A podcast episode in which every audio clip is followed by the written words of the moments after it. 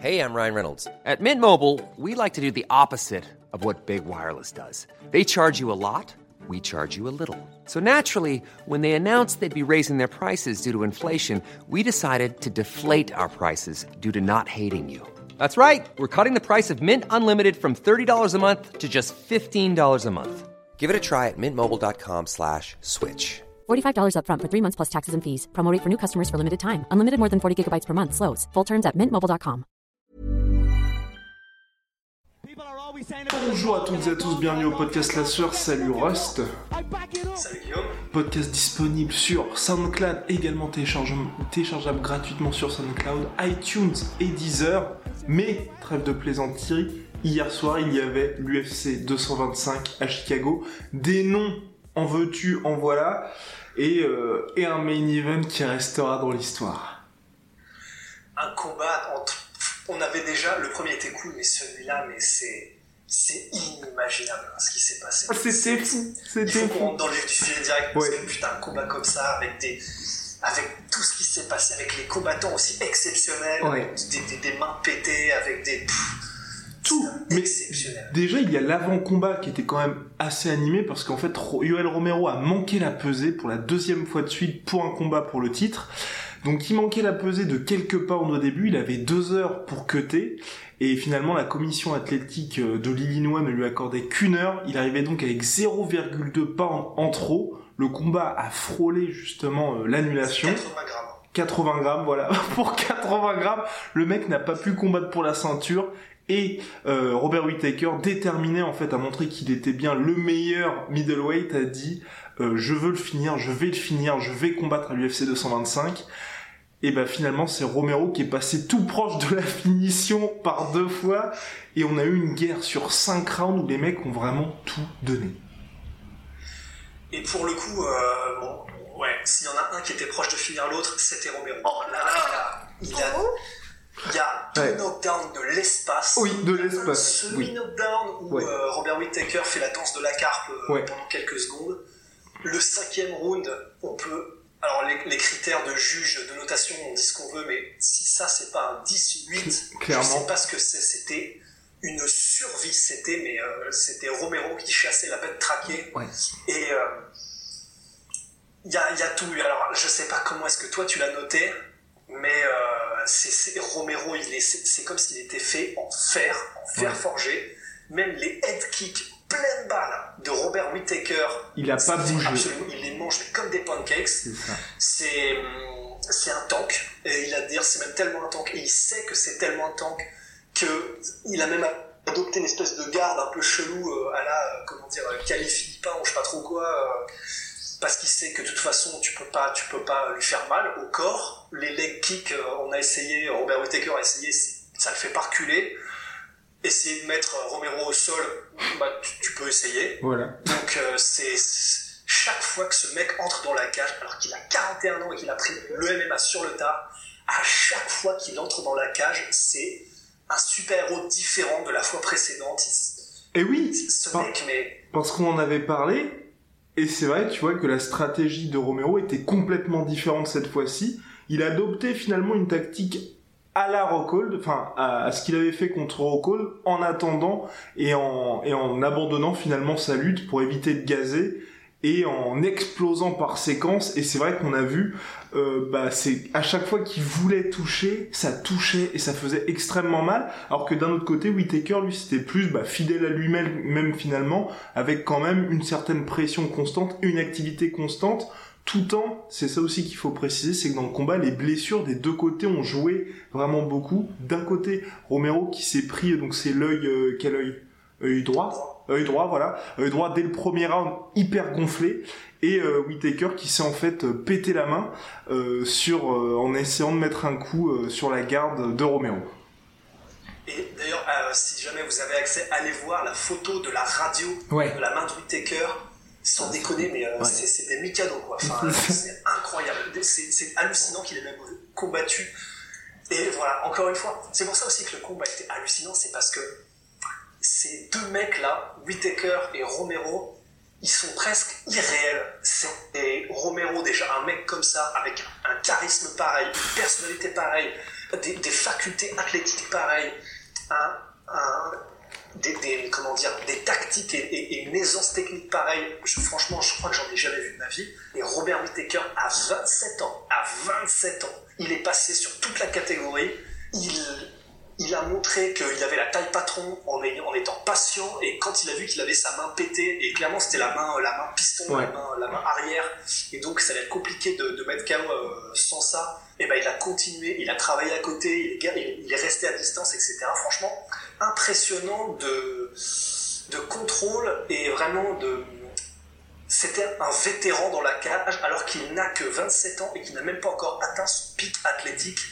Franchement, c'est un honneur de voir deux gars comme ça se, se, se, rencontrer à ce niveau-là de compétition. Et donc euh, euh, Robert Whittaker qui s'impose par décision partagée malgré des statistiques qui moi c'est ça qui me pose vraiment problème en fait que en fait les combats soient jugés mais après on va pas refaire le MMA soient jugés tu vois round par round plutôt que dans l'ensemble parce qu'il est clair en fait ce qui s'est passé c'est que Whittaker a remporté le premier round le deuxième round et le quatrième round et donc euh, Ouais. Romero qui a remporté les deux rounds où il a mis knockdown Whittaker et finalement, quand on regarde les stats finales, bah, c'est Whittaker qui finit avec 129 frappes en tout, 128 significatives, et de l'autre côté, Romero qui est quand même à 2 knockdowns, 149 frappes, 111 significatives et 3 takedowns. Donc tu vois, quand on juge le combat dans son ensemble, on se dit normalement, c'est Romero qui l'a remporté, mais voilà, Romero a payé finalement sa tactique qui était éviter de gazer comme au premier combat, en finissant bon gré mal gré euh, le cinquième round en étant à peu près en l'état et c'est ce qui s'est passé puisqu'il a fini euh, un cinquième s'il y avait eu un sixième round vraisemblablement Whittaker n'aurait- ne serait plus de ce monde Ouais, et alors c'est le truc quand même, c'est donc ça c'est sûr, c'est trois rounds à deux pour Whittaker, mais le truc c'est voilà, on a un système de notation qui est comme la boxe, Ouais. voilà, c'est comme ça, pareil, comme tu as dit, on va pas refaire le MMA. On a euh, 10 points qui sont attribués à celui qui gagne le round, Mhm. Et 9 ou 8 selon euh, celui qui le perd et selon un peu le, le- le degré de contrôle et de dommage qui s'est mangé dans les dents. Et Ouais. là voilà, on a 3 rounds à 2 pour c'est pas un round qui était 10 points à 8, tellement c'était une su- survie pour euh, une survie pour euh, Whittaker. ouais Je vois pas comment ça, ça peut être Je vois parce que par exemple si on compare le premier round ou le deuxième que Whittaker a gagné au cinquième round, clairement euh, on peut pas les noter pareil, c'est pas possible. Et pour moi c'est pour ça que j'avais une égalité parce que si on prend euh, au niveau mathématique, on a de 19-19 pour les deux premiers rounds pour Whittaker. 19 avec le knockdown, on pourrait même faire l'argument que c'est un 18, mais bon, c'était quand même assez serré pour le reste du round, euh, pour Romero, 19 pour le 4, 19 pour le quatrième pour Whittaker, et 18 pour Romero pour le dernier. Donc personnellement, soit j'avais une, une- même au round par round, soit j'avais une victoire de Romero, soit un match nul, mais, euh, mais, mais voilà, mais c'est Whittaker qui l'a emporté. Ça me choque pas plus que ça non plus. C'est, il s'est pas fait marcher dessus à part le cinquième. non Donc euh, à, voir, à voir comment ça se passe. S'ils font peut-être une, une, une belle, alors que c'est quand même dingue de dire ça, sachant que Whittaker Voilà. gagne les deux, tu vois, mais Et c'est ce qui m'embête en fait moi, c'est plutôt sur ce combat-là, c'est sur la, la semaine en enfer qu'a vécu Romero, on l'a vu après la pesée où le mec était complètement abattu, plus là où il perd quand même un combat cruel pour lui dans le sens où tu vois il passe deux fois à côté du chaos et là comme tu l'as dit voilà, le gars a perdu deux fois contre Whittaker qui est le champion et vraisemblablement quand même quand un mec bat deux fois Romero, on a vraiment du mal à se dire qui va réussir à le battre dans la catégorie middleweight. Et c'est ça qui est terrible en fait pour moi pour Romero, tu vois, c'est que comme il n'y a pas eu cette victoire là, il est obligé à 41 ans de monter de catégorie comme le veut Dana White et Daniel Cormier parce que là la grosse rumeur, enfin la grosse rumeur, ce qui est en préparation du côté de l'UFC, c'est Gustafsson contre Romero pour la place de contender numéro 1 en light heavyweight. c'est quand même fou de se dire que ça y est, c'est comme ça en un claquement de doigts. Mais alors pour le coup, j'y ai repensé, Ouais. et déjà stylistiquement ça fait flipper parce que Gustafsson, il est grand, Ouais. il est long, il a une superbe boxe en volume à distance, il a une énorme takedown défense, il a un putain de cardio, et on l'a vu contre John Jones, il peut faire 5 rounds de même rythme.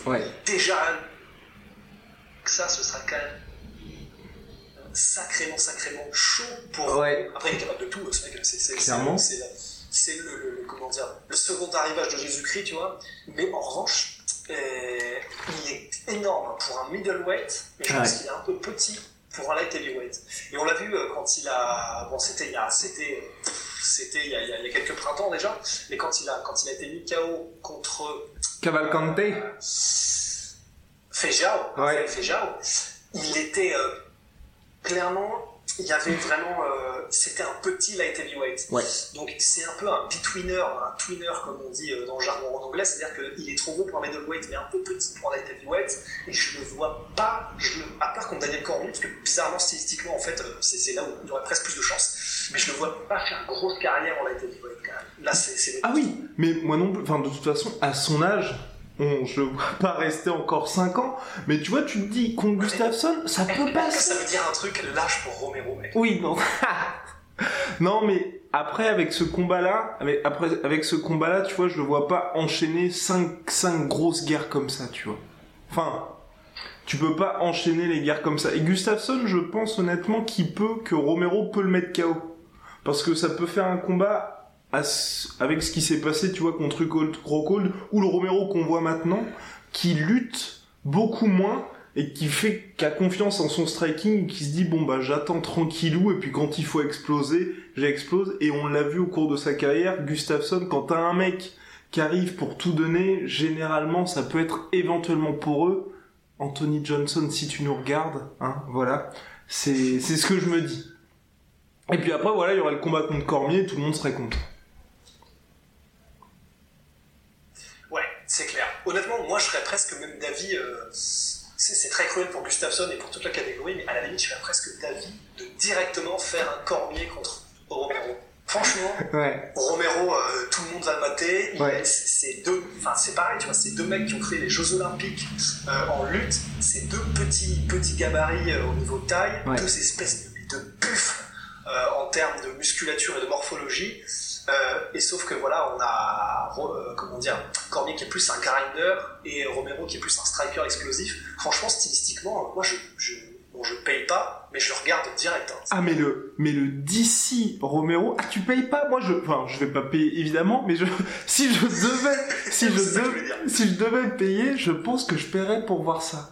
Parce que ce serait hyper intéressant pour la première fois de sa carrière, tu vois, t'as t'as DC qui serait contre un gars qui dirait en lutte non mon gars. Non non non. Ouais. Ouais. Et- Bah, C'était le cas contre John Jones, mais là ce serait vraiment Ouais. flippant parce que c'est un mec qui, même taille, grosso modo, euh, même, même gabarit, et genre qui lui met une- vraiment une Ouais. amende. Et quoique, est-ce qu'il lui met une amende? C'est même pas sûr. Oui. Ils sont tellement un calibre, mais genre, euh, c'est stratosphérique en lutte qu'en fait on sait même pas. hein. Et ça. quand je disais que je paye pas, euh, c'est pareil. hein, c'est Oui. J'aurais payé si c'était pas 60 balles. hein.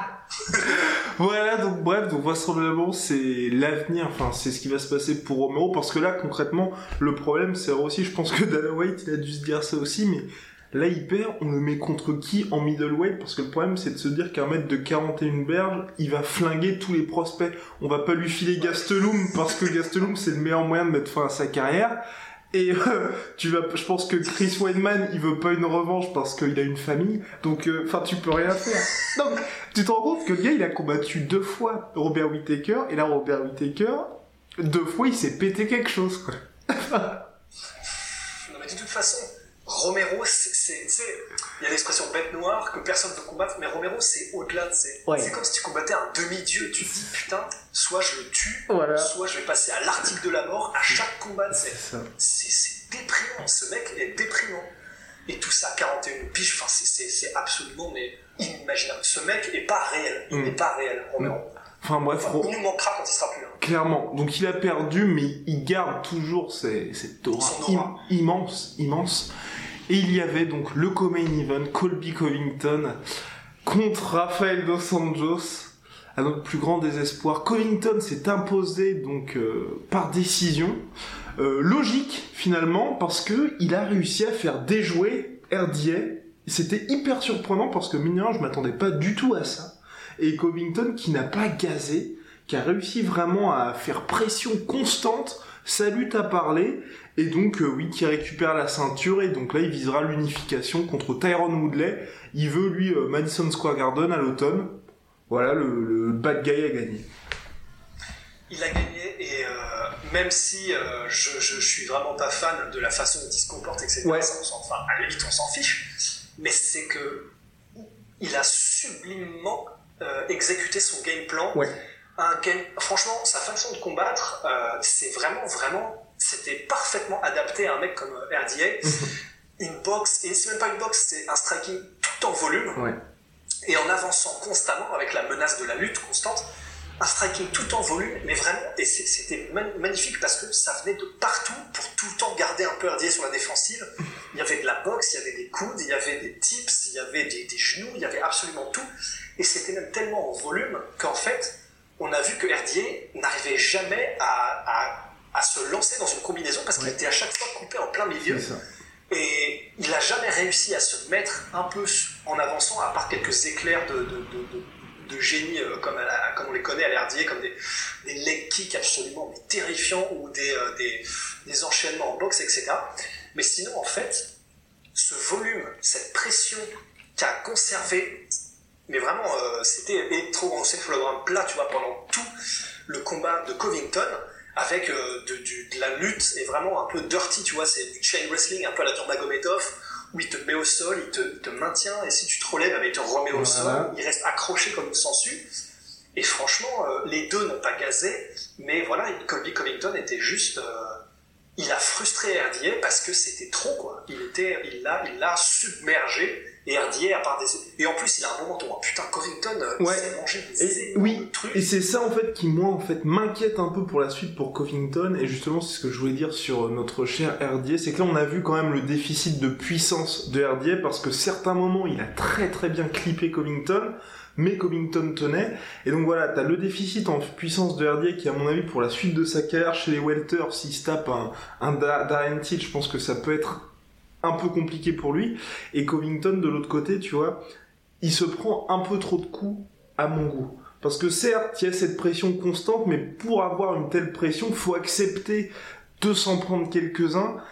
Et contre un mec comme Tyrone Woodley, même s'il dit oui, on a sparé ensemble, au bout de deux rounds, il n'y avait plus personne, je pense que contre Tyrone Woodley, les... s'il se prend les mêmes coups que ce qui s'est passé là contre RDA, il peut pas faire la même chose, il peut pas faire le même combat. Et puis même contre Darren Till après, tu vois. C'est possible. Et d'autant plus que stylistiquement, pareil, euh, Rafael Dos Anjos, c'est un mec qui déroule son jeu au mieux quand il avance. Ouais.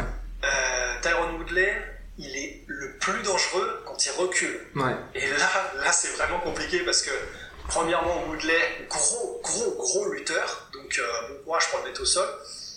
Il est jamais aussi dangereux et il adore ça quand il est dos à la cage. Et quand il à la cage, on l'a vu contre Josh Koscheck, on a vu contre, euh, bah, du coup, euh, Steven Thompson.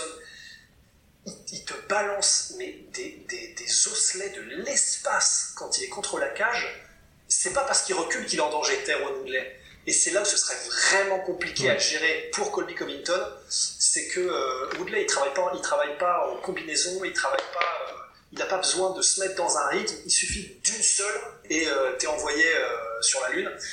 Donc et surtout que c'est vraiment chaud pour Colby. D'un autre côté, s'il est capable d'imposer son, son, son chain wrestling et son volume mais voilà, plus j'y pense, plus c'est complexe. Mais voilà, ce, sera intéressant. Mais euh, clairement, contre un, un, Darren Till ou un gars comme ça, qui peut répondre au niveau de la puissance, et quand il se relève et qu'il tombe une, c'est vraiment pas la même limonade, ça peut être chaud.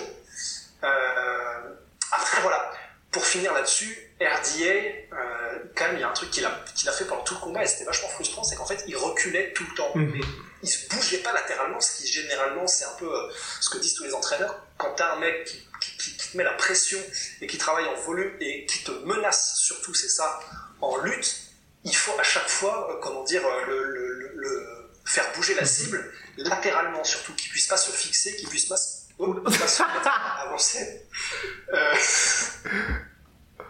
Euh, notre maison, j'ai accroché ça avec comment dire, une branche, un chewing et trois poils de fion. mais voilà, voilà ce que je voulais dire à propos de ça. Quoi. oh putain. Ok, alors ouais, et donc euh, tout ça pour dire que bref, notre cher RDS s'est fait complètement dominer par euh, par Colby Covington qui a réalisé un superbe un superbe combat. Et donc oui, ouais, aussi pour dire le tout ce qui est autour de notre cher Tyron Woodley qui va très bientôt revenir du Tyron Woodley gaz sur ses derniers combats, on n'a pas vraiment vu ça. Donc je sais pas si lui sait quelque chose que nous ignorons, mais c'est vrai que euh, le Tyron Woodley, par exemple, quand il y a le combat contre Wonderboy, c'est au cinquième, au cinquième round que le knockdown. Contre Demian Maia, il a aussi été à la décision, il a très bien tenu. Donc on ne sait pas ce que Colby Covington sait, toujours est-il que les deux sont coéquipiers, enfin pas... Enfin, coéquipiers, tous les deux sont à l'American Top Team, mais euh, même si euh, Tyron c'est pas, les pas la même American Voilà, Top Team. c'est ça, c'est pas la même. c'est Voilà. deux- il, y en a une, c'est American Top Team en Floride, et l'autre, c'est American Top Team, euh, je sais plus exactement, Et- mais c'est pas les mêmes Voilà. American Top Team. Et l'autre-. Et aussi, euh, c'est que, je voulais fi- finir là-dessus, c'est que Tyron Woodley est lui plutôt chez Duke Rufus.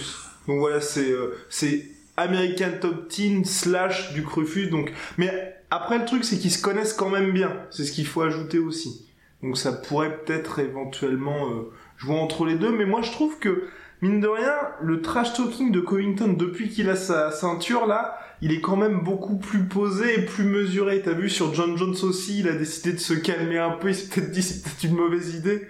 Donc euh, peut-être que c'était juste pour le business, avoir son title shot et voilà. Sûrement, sûrement. Après, c'était sur- c'était pour le business, et ça a marché. La preuve, Ouais. euh, alors qu'il a craché sur la soupe, tu n'as battu que Damien Maia avant d'avoir le titre. Et euh, c'est ça, c'est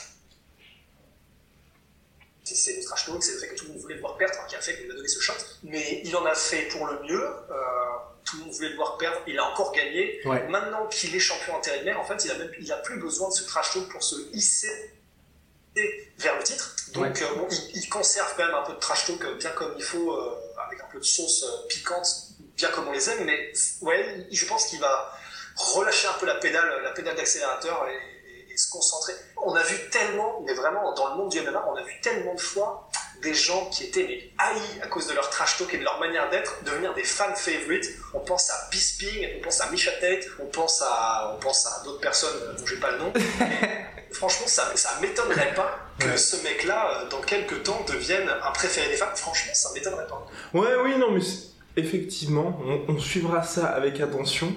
Et puis sur le reste de la carte, il y a aussi notre cher Curtis Blades qui m'a qui m'a vraiment agréablement surpris, qui a infligé un 11e KO en carrière en MMA à ce cher Alistair Overeem, Overeem qui était numéro 2 de la catégorie, qui s'est pris des elbows, littéralement où il était en mount position notre cher euh, Blades, et puis qui a envoyé les coudes et l'arbitre a décidé d'en finir, donc défaite par TKO au troisième round, et puis là franchement Blades qui était quatrième avant ce combat-là, qui, mine de rien, commence à être un sérieux contender. J'aimerais bien, moi, avoir une revanche contre Ngannou. Voilà. La même, la même, parce que euh, Blades, en fait, je sais plus s'il a 27 ou 29 ans, mais c'était il y a, je crois, deux ans qu'il a combattu Ouais. Un truc comme ça. Seule défaite en carrière, ouais. Ouais, il était assez jeune, et là, il, a, il est tellement en train de progresser et de progresser rapidement, il n'a pas encore non plus atteint son pic physique. Non. C'est vraiment intéressant. Il a, il a battu Mark Hunt, il a battu Overeem. Dans les deux combats, il a été. Alors, c'est moi, c'est le seul truc qui me dérange un peu. Dans les deux combats, il a été vraiment en danger à certains moments. Mais le, le, le, le- comment dire, euh, le upside à tout ça, c'est que quand il a été en danger, il a 27. géré ça comme un pro. Ouais. Contre Mark Hunt, il s'est reposé sur sa lutte. Contre Overeem, il s'est reposé sur sa lutte. Et en plus, sa lutte, c'est vraiment du sérieux. C'est-à-dire qu'en fait, euh, on n'en parle pas beaucoup, mais quand il veut te mettre au sol, avec, à une main, il te chope, euh, tu y vas. C'est c'est clair que tu y vas. Debout, il m'a agréablement surpris aussi. Oui. Bonne intelligence de Ouais. Il a un bon rythme. Il est, euh, il est de plus en plus poli, que ce soit en striking, dans les transitions ou au sol. Au sol, voilà, il a un grand pente quand même de baiser. hein. Enfin, putain, Ouais. les, les, les coudes aussi puissants, là, il en a fallu deux ou trois pour mettre KO Overeem. Ça fait un peu penser à Crocop Gonzaga 2, hein, pour, ceux qui, pour ceux qui connaissent. Franchement, c'est solide. hein. C'est vraiment solide. Mm. Donc euh, c'est juste parce qu'il parle pas beaucoup, il a pas un charisme de dingue. Et, euh, bah, il a battu Mark Hunt et il a battu Overeem quand même, quoi, putain. Et Overeem par KO, KO indi- pardon, indiscutable. Mais voilà, après, c'est ce- qui me tracasse un petit peu, et je pense qu'on aura pas mal de réponses sur le combat de Francis contre Derek Lewis à l'UFC 227, c'est s'il y a une revanche contre Curtis Blades, tu l'as dit et tout le monde le voit, c'est que le, problème c'est qu'il a tendance à se faire clipper un petit peu. Et euh, bah, quand tu te fais clipper, clipper par Francis Ngannou, sauf si tu t'appelles Stipe Miocic, bah tu tombes. Voilà. Et le problème c'est, de se dire, quand il y a eu le premier combat, ça s'est arrêté à la fin du deuxième round par arrêt euh, des docteurs. Si là, le combat va au troisième, ou éventuellement si c'est main que ça va au quatrième round, tu vois, je pense qu'il aurait ses chances. Mais pour ça, faut que ça dure plus de 10 euh, minutes avec Francis. Et c'est un peu compliqué. C'est carrément compliqué. Enfin, survivre avec Francis, ouais. Euh, il faut être soit champion du monde, soit faut... Bah c'est tout en fait. Voilà. Du coup, c'est vrai qu'en fait, Curtis Blade Honnêtement, je croustillerais du boule. S'il y avait une revanche, franchement, j'aurais un peu peur pour Francis parce que là, il est en train de prendre confiance en sa lutte pour le MMA, parce que la lutte, il l'avait avant, enfin, il était euh, division 1 euh, all-américaine, mais il est en train de prendre confiance dans toutes ses, tous ses skills, toutes ses compétences, et euh, il montre qu'il peut emmener le combat là où il veut maintenant, quand il est en danger, alors après, voilà, c'est être en danger contre Ngannou, en fait, ça n'existe pas. C'est soit t'es bien, soit t'es mort. Voilà.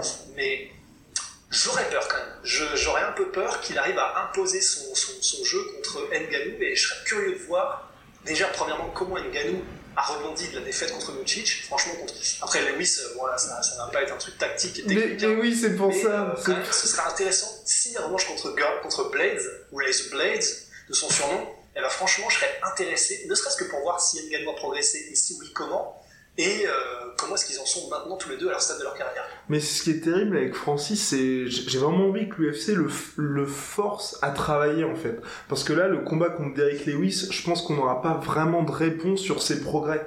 Parce que selon toute vraisemblance, le combat va pas durer très longtemps, à mon avis et on va juste se dire ok Francis est de retour avec un énorme chaos tu vois parce que Derek Lewis c'est euh, bah on l'avait déjà dit c'est pas un monstre de cardio non plus et c'est ça, ça, va être un peu technique. voilà ni technique et ça va être ça va être le problème c'est que Francis voilà va lui falloir soit des lutteurs ou soit euh, bah, une revanche contre Miocic pour voir un peu ce qu'il a dans le bide ouais et c'est vrai que pour Ngannou euh à part que Curtis Blades, qui clairement, c'est, le, c'est, avec Tai Tuivasa, c'est le 109 de la catégorie, mais Curtis Blades est beaucoup plus complet que Tai Tuivasa, je trouve. Et eh ben, en fait, il n'y a pas beaucoup de gros lutteurs complets mm. qui peuvent vraiment faire peur. Et Curtis Blades, c'est là où c'est vraiment intéressant, c'est qu'il apporte quelque chose de nouveau à la catégorie, mais à part lui, il n'y a pas beaucoup de. Et, et Stipe Miocic, évidemment, mais qui est champion. Voilà. Et eh ben, pour Ngannou, il n'y aurait pas énormément de gros tests au mm. niveau lutte et au niveau. Euh, fighter aussi complet. Mais oui, parce que sinon, si on le met contre un, si on fait Nganou, c'est ce qui est terrible aujourd'hui, c'est voilà, s'il y a Nganou Volkov, je pense que Volkov se fait exploser. Si s'il y a Nganou euh, Junior Dos Santos, je pense que Dos Santos, voilà, voilà, je pense que c'est fini pour Dos Santos. Non, il faudrait, voilà, je pense qu'aujourd'hui c'est Blades ou le retour de Ken Velasquez. Hmm. Ouais, et ouf, c'est pareil, Ken Velasquez, c'est vachement frustrant. On sait jamais où il est, ce mec-là. Ouais. Là, il est en train de faire du Airbnb, euh, je sais pas trop quoi, vraisemblablement. C'est ça. Mais c'est vrai, hein. Ouais, non, c'est vrai, c'est vrai en plus. Il est blessé 13 euh, mois sur 12, c'est ça qui est vachement frustrant. Mais si Ken Velasquez est au top, bah déjà, si Ken Velasquez était au top de sa forme, il serait resté champion et il n'a pas grand monde qui aurait pu le détrôner, je pense. Mais euh, ouais, s'il était en forme, ouais, ce serait un gros, gros, gros test, c'est clair.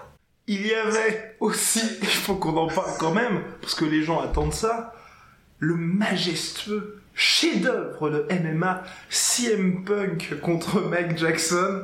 Honnêtement, j'ai vraiment failli vomir. C'était immonde. C'est horrible, mais CM Punk, tu vois, on en avait parlé, on voulait qu'il gagne. Oh là là, putain. Dès dès la première tentative de kick, j'avais l'impression de voir, tu vois, un, tu sais, quand t'es en CM2 et que tu viens de voir les Tortues Ninja et que tu te dis, ok, je vais me battre. T'as l'impression de voir ça, tu vois. Le mec qui est un petit peu énervé comme ça, qui se dit, allez, je vais donner un coup de pied. C'était gênant, c'était gênant. Oh là là. Et puis, c'était gênant parce que. Et des deux côtés, parce que le pire c'est que l'autre s'amusait en mode je suis une superstar, alors que non, tu es journaliste sportif à la base. Enfin, terrible. Ouais, alors je, je sais pas. Alors, pour moi, il y a, il y a- voilà, on peut faire les deux combattants. Déjà, quand même, bon, CM Punk, euh, on avait vraiment, alors, on avait l'impression de voir un débutant, mais c'est un débutant. Voilà. Donc, euh, quelque part, euh, les chiens font pas des chats. Mais après, il a progressé par rapport à son dernier combat. Oui. Au moins, on l'a vu sur 15 minutes. Et le premier round, eh ben, quand même, euh, il a montré des trucs. C'est pas Un takedown, il a un montré que takedown. voilà, il avait progressé, qu'il Ouais. avait quand même des skills. Il a même mis Mike Jackson au sol et c'était une vraie mise au sol. Mhm. Euh, mais voilà, tout simplement, c'est des calibres, euh, c'est des calibres undercard de combat amateur, tu vois. Ouais. Et CM Punk, je le respecte énormément. Déjà parce que j'ai- j'aime la façon dont il se comporte. euh, Il, il est, il est très terre à terre. Il, il se prend pas la tête, etc. Il voulait juste se tester et voilà, euh, il fait des pay-per-view. Donc on le met sur un pay-per-view, Ouais. c'est génial. Il a du cœur. Il s'est, il s'est pas laissé aller. Il a, il a essayé jusqu'à la fin. J'ai vraiment énormément de respect pour ça. Ouais, mais le respect, le respect dure un round. Parce que, honnêtement, les deux derniers rounds, c'était, tu, tu pouvais pas voir ça en sentant bien. Parce que tu voyais que le gars qui était complètement dépassé. Et c'était pas, tu vois, dépassé où il y avait pas énormément de coups. Le gars en face s'amusait. Et CM Punk était ensemble, mais tu vois, toujours brave à essayer de mettre des coups qui partent, enfin, qui étaient trois fois trop lents. Oh, c'était, horrible à regarder. terrible. C'était horrible à regarder, mais j'ai envie de garder l'image d'un CM Punk combatif et ça me plaît, tu vois. J'ai envie de garder ça. J'ai envie de garder cette image. Le premier round, honnêtement, il m'a agréablement surpris, Ouais. même si c'était pas beau, juste par le cœur qu'il Oui, a montré, l'envie qu'il a montré. Les deux derniers rounds, je veux les effacer de ma mémoire. Mm. Donc, clairement, là, je veux faire du total recall. Mais euh, voilà, de toute façon, c'est sûrement terminé. Deux Ouais. défaites, en fait, tu peux plus le vendre, tout simplement. Mais et puis Mike Jackson, son adversaire, euh, ce mec-là, euh, je, je sais pas, je sais pas où il s'est cru, mais euh, tu, tu, tu fais pas, tu fais pas ça quand Ouais. tu combats CM Punk. C'est ça. Hey, euh, ce mec-là est en train de se comporter comme il est, comme si, je sais pas, il, il venait de mettre KO Yoel Romero, tu vois? Enfin, mec, euh, ça va, c'est, c'est- tu combats un amateur, tu es amateur. En fait, je pense qu'il a dû faire ça en se disant, un peu à la Covington, tu vois, je vais faire le malin, Mhm. je vais euh, faire des trucs un peu genre à la Ronaldinho où je frappe sans regarder, etc. Et les gens vont me haïr et, et ils vont avoir envie de me voir. Mais en fait, comme il a fait ça contre CM Punk, qui était un débutant notoire, en fait, ça a énervé les gens. Perso, j'ai pas envie de le voir, il me saoule. Ah non, Et mais... Dana White, d'ailleurs, l'a cuté directement dans la conférence de presse après combat. Donc, euh, ce mec-là, Ouais. j'ai pas compris sa manière de vouloir euh, se vendre. Il a, il a pas dû comprendre que s'il veut faire du, du, showboating et du trash talking, le fait pas contre CM Punk, fais-le après. Honnêtement, s'il avait été gracieux dans sa victoire, Ouais. s'il avait mis KO CM Punk, si ça avait été propre, eh ben, je pense que, à mon avis, euh, Dana White lui aurait donné un autre shot, tu vois. Et c'est ce qui est terrible quand même, tu te rends compte que le combat là, on est en train de se dire, et ce que tout le monde se dit, c'est que ça aurait été mieux pour CM Punk de se faire mettre KO. on en est là quand même. On en est là à se dire, le mec aurait mieux fait d'être KO plutôt que d'avoir tenu 15 minutes complètes. Mais aussi, mais c'est parce que honnêtement, j'ai tellement de respect pour CM Punk, pour ce qu'il a fait, pour le cœur qu'il a montré. Ouais. Il a des couilles, hein, quand même. Il a Mm. des couilles, euh, Balls of Steel et Heart of Gold, tu vois, comme on dit. Mais là, c'est vraiment horrible parce que euh, le mec a tellement joué avec lui que c'est ridicule pour CM Punk. Oui. Tu t'es- vraiment fait ridiculiser par un autre être humain, mais vraiment Ouais. ridiculisé. Ouais. S'il était parti sur son bouclier, genre énorme KO, grand handpan, il s'était relevé, genre euh, bah merci, j'ai essayé, merci pour tout. C'était vraiment stylé. Là, il s'est fait, euh, il s'est vraiment fait une boulide. Il s'est fait, Ouais. il s'est fait déculoter, fesser, et c'était dur à regarder. Et putain, euh, je pense qu'il va re-regarder le combat et il va vraiment avoir le seum d'avoir combattu un clown pareil euh, comme Mike, tu vois. Ouais, mais c'est compliqué, je, trouve quand même assez surprenant. Certes, il, a progressé CM Punk, mais j'ai quand même été impressionné par le peu de, tu vois, de maîtrise qu'il avait dans certaines techniques. Parce que le gars, ça fait quand même 4 ans qu'il s'entraîne. Tu t'entraînes depuis 4 ans avec Duke Refus, donc un mec qui est quand même euh, dans les top top coachs, et tu dis 4 ans à s'entraîner de, de ce que CM Punk a dit plusieurs fois par jour et tous les jours de la semaine, pour ça, en ayant été un ancien athlète professionnel, parce qu'il faisait du catch, donc t'es quand même, enfin, catch ok c'est scénarisé, mais c'est quand même des véritables athlètes les mecs, je me dis euh, sur quoi il a vraiment taffé quoi. Ouais, mais après, Tu pour ça, franchement, je, je, je le juge pas parce que, honnêtement, euh, si ça se trouve, il est, il est, il est, et c'est même pas si ça se trouve, il, il a taffé pendant 4 ans et il était probablement euh, beaucoup plus propre que ça sur les pads, beaucoup plus propre que ça en sparring et en entraînement. Mais voilà, c'est ça aussi le fait, il a voulu commencer par l'UFC, ces deux, les deux seuls combats professionnels de MMA de sa carrière, Ouais. c'était deux pay-per-view et euh, comme dirait euh, Dan Hardy, tu vois, enfin, tu te mets en- t'es en mode, t'es en mode reptile quand tu combats euh, professionnellement. T'es en pilote automatique, t'es, c'est pas du tout la même, la même. euh, c'est pas pareil que quand t'es à l'entraînement, en sparring, ton cerveau ne fonctionne pas pareil en fait. T'es vraiment, t'es, t'es en réflexe, t'es en survie, t'es en automatisme, et tu ne peux pas répliquer ce que tu n'as, ce que tu n'as pas euh, l'habitude de faire en allant d'abord dans des combats amateurs, après dans des combats professionnels sur des petites organisations. T'acquiers une certaine, euh, une certaine fluidité, tu, tu, tu, tu t'habitues de plus en plus à la pression, tu t'habitues, tu peux placer de plus en plus de techniques proprement, etc. Il a tellement voulu sauter dans le grand bain directement que, ouais, voilà, son cerveau a réagi comme on réagit dans un premier combat de, de, de, de- au chaos, que ce soit kickboxing ou boxe taille ou MMA, et c'est là où ça lui a joué des tours. Ouais. Tu, tu peux pas avoir l'air propre Ou quand tu commences Ouais. directement, tu vois. ou peut-être qu'il a pas assez. Moi, je pense peut-être qu'il a pas été assez mis en difficulté, tu vois, à l'entraînement. Parce que, enfin, ce qui m'impressionne, c'est de me dire, ok, le premier combat contre Mickey Gall, c'est un vrai combattant de MMA, tu vois. Là, l'UFC lui offre, c'est un cadeau de la part de l'UFC de dire, ok, on te file Mike Jackson, tu vois. Et d'avoir autant de difficultés, parce que pour moi, tu vois, il y a l'exemple Brock Lesnar qui est d'avant. Certes, le mec était lutteur, mais tu vois, avant d'arriver à l'UFC, il a eu un combat pro, tu vois. Et sauf que je pense que Brock Lesnar, à l'entraînement, il doit prendre ultra cher, tu vois. Justement, non. Ah non c'est là où, Ah. ouais, il faut, il faut, euh, il faut justement. euh, Brock Lesnar, il est connu pour justement avoir été, euh, comment on dit, épargné à l'entraînement par ses coachs. Et c'est Pat Barry qui disait ça. Et pourtant, ils sont amis tous les deux. hein, Il y a pas Ok. de ça. Mais Pat Barry disait en fait quand je suis arrivé euh, avec Brock Lesnar, les premiers entraînements, on a fait du sparring. Il m'a amené pour parce que Pat Barry est un super gros striker. Ouais. Et euh, Pat Barry commence à s'entraîner avec Brock Lesnar, à faire du sparring et à lui mettre des bonnes grosses patates de Barry, tu vois, dans la tronche. Et là, euh, son coach arrive et fait non, non, non, non, non, on arrête, on arrête, pas à la tête.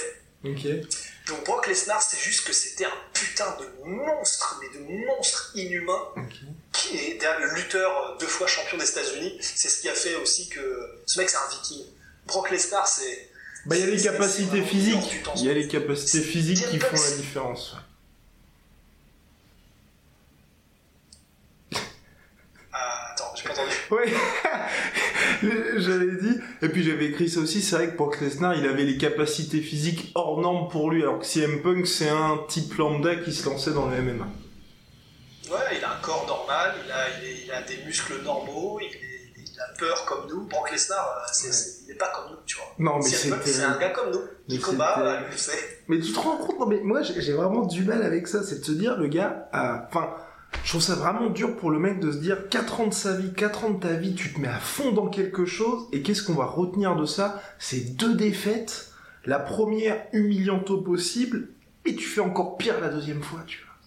C'est dur, c'est vraiment dur pour lui. Et même Dana White qui dit je vais même pas le mettre dans les contenders série, tu vois. Enfin, Bah non. comme... Non mais c'est-. Non, mais il n'y a rien à en. En fait, c'est ça Tu. Mais, mais tu vois, au final, il n'y a rien. à- Il, pouvait aller nulle Ils- part. C'était. Ah, ils auraient pu faire, quand je regardais le combat, je me suis dit, ils auraient pu faire, tu vois, un CM Punk Gordon Ramsay. Tu vois? Tu, tu peux, non, mais tu vois, tu peux te lancer et faire des, des espèces de, de combats comme ça, peut-être qu'il aurait sa chance. Parce qu'en fait, c'est ça, à la fin, je me suis dit, qui pourrait perdre contre CM Punk? C'est presque ça la question que tu te poses. Et c'est, c'est horrible. C'est horrible. Mais mec, personne ne peut perdre contre CM Punk. Attends, non. Le, le truc, c'est que euh, même un combattant de moyen niveau amateur de MMA qui commence peut battre CM Punk. CM Punk, c'est un mec qui, n'a- a fait un peu de karaté vite taf euh, quand il était petit, il a fait un peu d'arts martiaux vite fait, il avait une ceinture bleue de JJB vite fait, et il a décidé à 40 piges, allez, bah, je vais aller me la mettre avec les, les meilleurs assassins de la planète, tu vois. Il a jamais eu aucune chance, et non seulement il a jamais eu aucune chance, mais même s'il avait commencé sur des circuits départementaux, il se serait probablement fait poncer, tu vois. Personne ne peut perdre contre CM Punk à partir du niveau second tu vois. C'est terrible. C'est terrible parce que tu te dis, enfin, je- voilà, moi, c'est vraiment ce que je me dis, c'est où est le taf? Où est le taf? Où sont ces 4 années de travail, tu vois? Mais bon. Bah, ces quatre années de travail, probablement que euh, si on lui pose la question, j'en suis sûr, et ça me rend heureux quelque part de le savoir, c'est te dire c'était une aventure humaine, j'ai progressé, je me connais maintenant euh, comme jamais je me suis connu. Et j'ai probablement, euh, je, me- je me suis dépassé comme je me serais jamais dépassé sinon, et euh, voilà, et pas de regrets. Et honnêtement, c'est, lui, c'est, c'est, c'est clair, il a de l'argent, il est Ouais. multimillionnaire, il a une super femme, il a, il a aucun souci à se faire pour sa retraite, ni rien du tout. Lui, ça. il a clairement juste fait ça pour l'expérience, et c'est, ce qui- c'est juste ce qu'il a recherché. Je sais. Mais moi, quand je te dis- un moment dans sa vie, il s'est dit, je vais gagner, tu vois. Je sais pas, mais moi, quand je, tu vois, quand je te disais épargner, c'était dans le sens, tu vois, au sparring, tu vois, il- le gars a la chance d'être, euh, de potentiellement pouvoir s'entraîner avec des Tyron Woodley, des Showtime Pettis ou des, euh, comment il s'appelle, Sage Northcutt. Tu vois Et quand je te dis épargner, c'est, pour moi, tu vois, du Crufus aurait pu dire, bah, on fait un sparring Sage Northcutt, CM Punk, tu vois. Et Sage Northcutt défonce CM Punk, et comme ça, CM Punk se dit, putain, qu'est-ce que je fais, de- enfin, qu'est-ce que je fais de ma carrière? Qu'est-ce que, est-ce que je vais aller de ce côté-là? Est-ce que je vais pas me spécialiser dans autre chose, tu vois? Et j'ai peur, tu vois, qu'il l'ait mis dans un espèce de cocon où le mec était à chaque fois contre des tocards et pour, tu vois, hyper une espèce de confiance qui, qui n'a pas lieu euh, enfin, de ce que j'avais lu en tout cas et entendu, quand il a, et je crois qu'on en avait déjà parlé à l'époque, je sais plus, mais euh, tu sais, ils ont fait des sparring de test Ouais. chez Refus Sport, et euh, mais contre tous, enfin, tu vois, même pas des champions, même pas les Tim Wood les, ou les Sage Northcutt, ils avaient fait 12 sparring contre, euh, bah, c'était des, des, des gars random euh, de la gym, tu vois, des combattants pro avec un petit niveau qui commence, machin, et il a perdu les 12. Et en fait, et c'est ça le truc qui est un peu triste, c'est Oh, qu'en fait, putain. dès le début, Ouais. alors c'était, c'était à ses débuts, c'était genre euh, au moment où il a fait son premier combat contre Mick Egal, mais en fait c'est là où je me dis, il l'a fait pour l'aventure humaine, je pense, vraiment je- j'en suis persuadé, il l'a fait simplement pour vivre ce que c'est qu'un vrai combat, parce qu'il Ouais. m'a dit, il s'était jamais battu de sa vie avant, etc. Il voulait juste se prouver qu'il était capable de, de se battre euh, contre un autre être humain dans des, dans des conditions extrêmes de pression, etc. Mais en fait, euh, quand après ou quelques semaines avant ton premier combat pro, tu te fais défoncer 12 fois sur 12 par tous les mecs de ton club, tu peux, tu peux pas avancer confiant, tu vois. Je, je- vraiment, je, je pense qu'à jamais, dans sa tête, il s'est jamais dit qu'il allait gagner un seul combat. Oui, et c'est effectivement ce qu'il avait dit. C'est pour lui, c'était cette quête un peu initiatique qu'il trouvait magnifique. Bon bah voilà, elle se termine après 4 ans pour CM Punk. hein. On lui souhaite bon vent. On va passer à la suite. Donc l'UFC 225. Euh, Est-ce que tu veux ajouter quelque chose sur des combats? Il y en a eu d'autres de plaisants. J'étais ah oui, j'étais un peu déçu, un peu déçu et agréablement surpris également par notre cher Arlovski qui je trouve a retrouvé un semblant de menton contre Tai Tuivasa. Ouais. Parce que certes, pas d'où c'est sorti, ça. ouais, certes, il a été mis knockdown, mais il s'est relevé tout de suite. Et, euh, et ben, il a tenu, il a envoyé les, les pains, sa fameuse droite, ben, elle a fait mouche et il a tenu trois rounds contre un mec qui était censé le mettre KO rapidement. Donc euh, bravo Il a Arlovski. failli d'ailleurs. Et il a failli, oui. Mais ouais, non, non, c'est... alors, sur l'histoire du menton, là, je- euh, franchement, je. Je dirais pas que c'est suspect. Oh Vraiment, je veux- Non, non, non, non, non, non, non, non, non, non, non, non, c'est pas suspect. Euh, Non, c'est un peu suspect. Ouais. Mais je sais pas s'il a trouvé une manière de Ouais. s'entraîner ou je- franchement, je, je sais pas, j'ai jamais vu ça. Mais il a tenu, il s'en est pris des bonnes. Alors voilà, euh, non, alors une raison pour laquelle ça peut ne pas être suspect, c'est Mark Hunt, Antonio Silva. Antonio Silva, euh, le premier combat contre Mark Hunt, alors qu'il a vraiment un menton de merde. Enfin, un menton- Ouais. Antonio Silva euh, post Usada, c'est terrible. voilà. Et ben, il a tenu parce que dans certains combats, c'est comme si le cerveau euh, savait qu'il est dans une guerre et qu'il faut tenir parce qu'il en va de ta vie ou j'en sais rien. C'est très étrange. Ouais, mais le. Attends, que- non, le premier Marken Silva, il n'y avait pas Lusada encore. Ah, Ah ouais. Et, et- et justement, et c'est le deuxième où il y avait Lusada et que là, ça a tenu un round. Oui. ah. bon. Bon, bah, on oublie tout ce qu'on peut dire. Euh, mais je sais pas ce qui s'est passé alors, mais en tout cas, il a tenu. Et honnêtement, je l'ai donné à Arlovski. J'ai trouvé ça un peu dur de La même. à Tuivasa. La même. Tuivasa m'a presque un peu déçu. Je l'ai trouvé très très euh, Oui. unidimensionnel. Sa boxe euh, n'est pas aussi. Il n'a pas un aussi bon timing et il n'est pas aussi précis que son mentor Mark Hunt Ouais. pour le même type de. le, la même, le même morphotype, etc. Il se repose essentiellement sur son anglaise Ouais. et il n'est pas très varié, que ce soit dans les transitions, dans, sa, dans, ses, dans, dans ses frappes tout simplement, ou même euh, d'utiliser ses jambes, etc. Il a fait que quelques low kicks. J'étais un tout petit peu déçu. Il est encore hyper jeune et c'était contre un vétéran et c'est la première fois de sa vie qu'il dépassait le premier round. Mm. Mais euh, ouais, voilà. Moi, c'était une super expérience. J'aurais presque préféré qu'il perde parce que euh, il en aurait probablement bénéficié beaucoup plus en tant que leçon contre un vétéran comme Arlovski sur un combat comme ça. Il, aurait- il aurait progressé, mais euh, ça aurait été sublime sur les combats prochains. Là, je sais pas s'il se remettra autant en Oui. question. Mais voilà, un peu déçu par Arlovski, mais euh, Bah moi ça m'inquiète un peu pour Tai Tuivasa parce que c'est vrai que depuis, enfin le mec a une grosse hype mais je trouve qu'elle est pas vraiment justifiée au regard de ce qu'il propose parce qu'à chaque fois ils le mettent contre des mecs, euh, tu vois genre la morph- morphotype tu vois euh, du striker qui fonce tout droit. Et euh, c'est un peu le problème c'est que tu vois je me dis le gars comme tu l'as dit est pas a pas une boxe aussi propre que Marken, pas excessivement puissant non plus, et là, tu vois, pour la suite, quand tu viens de combattre Arlovski, bah, ça, de battre Arlovski, ça veut dire que tu commences à affronter des mecs classés, tu vois. Et contre des mecs classés, là, tu lui mets qui? Je vois pas dans le top 10 un mec qui va perdre contre lui. Dans le top 10 actuel. Ouais, franchement, c'est chaud. Honnêtement, c'est chaud. Et il faudrait presque euh, continuer à le, mettre, à le mettre contre des. euh, ouais, euh, entre 15 et 20 Ouais. pour qu'il se fasse les dents et qu'il progresse. Mais c'est vrai que là, euh, et, et j'avoue, il y, a- il y a quand même un petit déficit de puissance. Ouais. On sent qu'il fait pas mal. Alors c'est paradoxal parce qu'il a quand même. On sent que Arlovski était en danger, mais pas autant en danger sur chaque frappe et ça, chaque enchaînement que contre un. Contre n'importe qui d'autre, que ce soit Nganou, que ce soit un Volkov ou un truc comme ça. Même Derek Lewis, tu vois. C'est bizarre. Ouais. C'est bizarre. Donc, euh, donc bref, à suivre pour notre cher Tai Tuivasa. Il y a eu aussi euh, la victoire d'Oli Holm. J'ai j'ai aimé, j'ai bien aimé. J'ai bien aimé parce que c'était un peu l'UFC qui la poussait gentiment hein, euh, vers la sortie, jeté en pâture à Megan Anderson en mode on va faire ce petit combat pour Megan Anderson, elle va passer le test, ensuite ce sera Chris Cyborg. Oli Holm m'a dit non, non, non, non, ma chérie, non, ça ne se passe pas comme ça ici. Et puis, bah, Olium qui s'impose, victoire maîtrisée, indiscutable, elle est toujours là. Et puis maintenant, faudrait, j'espère en fait qu'elle va vraiment faire le choix entre soit je reste chez les featherweight ou je retourne en bantam.